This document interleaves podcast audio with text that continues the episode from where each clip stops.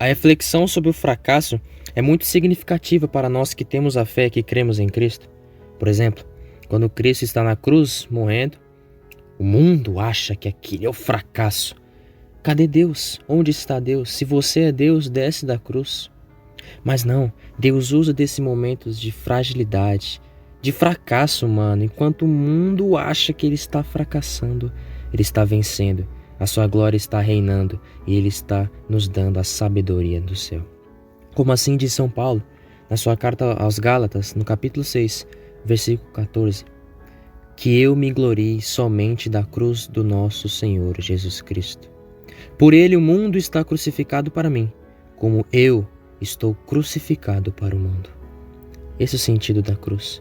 O fracasso mundano é este: achar que nós, que estamos vencendo, estamos fracassando. Por quê? Porque a sociedade hoje quer uma religião analgésica, uma religião que cure todas as dores, mas nós percebemos que é pela dor que nós vencemos.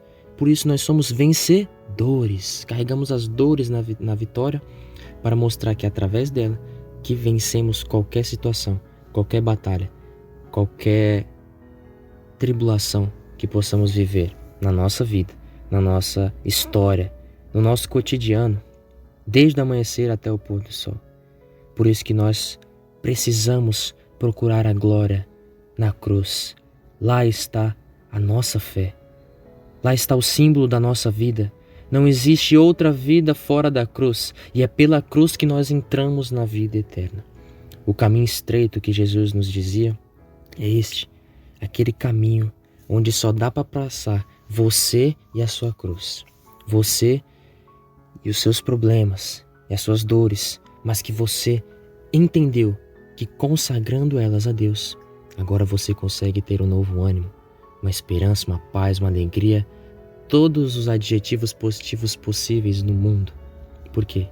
Porque Cristo é a nossa força, Cristo é a nossa glória e Cristo crucificado é a nossa esperança, é o nosso júbilo para conseguirmos trilhar o caminho da fé enquanto viventes, enquanto vivos, enquanto temos tempo aqui nesse mundo. Cristo também nos pede no Evangelho de Lucas, capítulo 5, versículo 4, para avançar a águas mais profundas. Deixemos o razoável, deixemos o cristianismo raso, vamos avançar, vamos mergulhar. A palavra batizar no original vem de mergulhar. Vamos mergulhar em Deus e deixar que Ele nos batize através do seu Espírito através do fogo abrasador do seu amor. Ele que nos pede para avançar, para jogar as redes ao alto mar, para pegar os peixes do fruto, o fruto do amor de Deus que nasce dentro do nosso coração. Ele que nos pede, ele que nos promete: vocês serão pescadores de homens. Esse é o nosso discipulado, esse é o nosso chamado. Chamado a salvar as almas, chamado a conduzir a nossa cruz pelo caminho estreito, pela vereda que é este vale de lágrimas, até a vida vindoura, até a glória celeste, expressa, manifesta e totalmente aberta para nós através da cruz de nosso Senhor. Sem cruz, sem Jesus, e sem cruz, sem céu.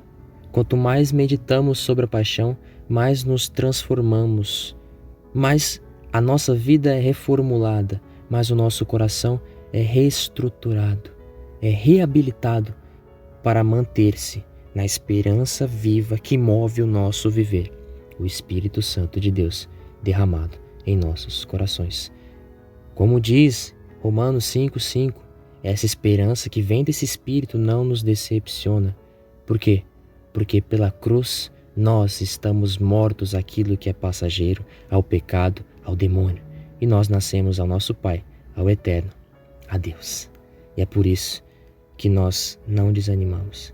É por isso que nós nos renovamos a cada segundo. É por isso que nós mantemos o bom ânimo, porque Ele é a nossa força. A cruz é o nosso sustento e o Espírito é o animador, animando os corações para continuar no segmento da vida até o final, até que Ele venha, até o derradeiro dia quando Ele nos chamar. E quando Ele nos chamar, eu quero estar no meu lugar, com a minha cruz, dizendo: Senhor, podes deixar teu servo ir em paz, porque os meus olhos viram a tua salvação, que atuou em mim, de dentro para fora, e que pôde atuar por mim aos meus irmãos. Amém.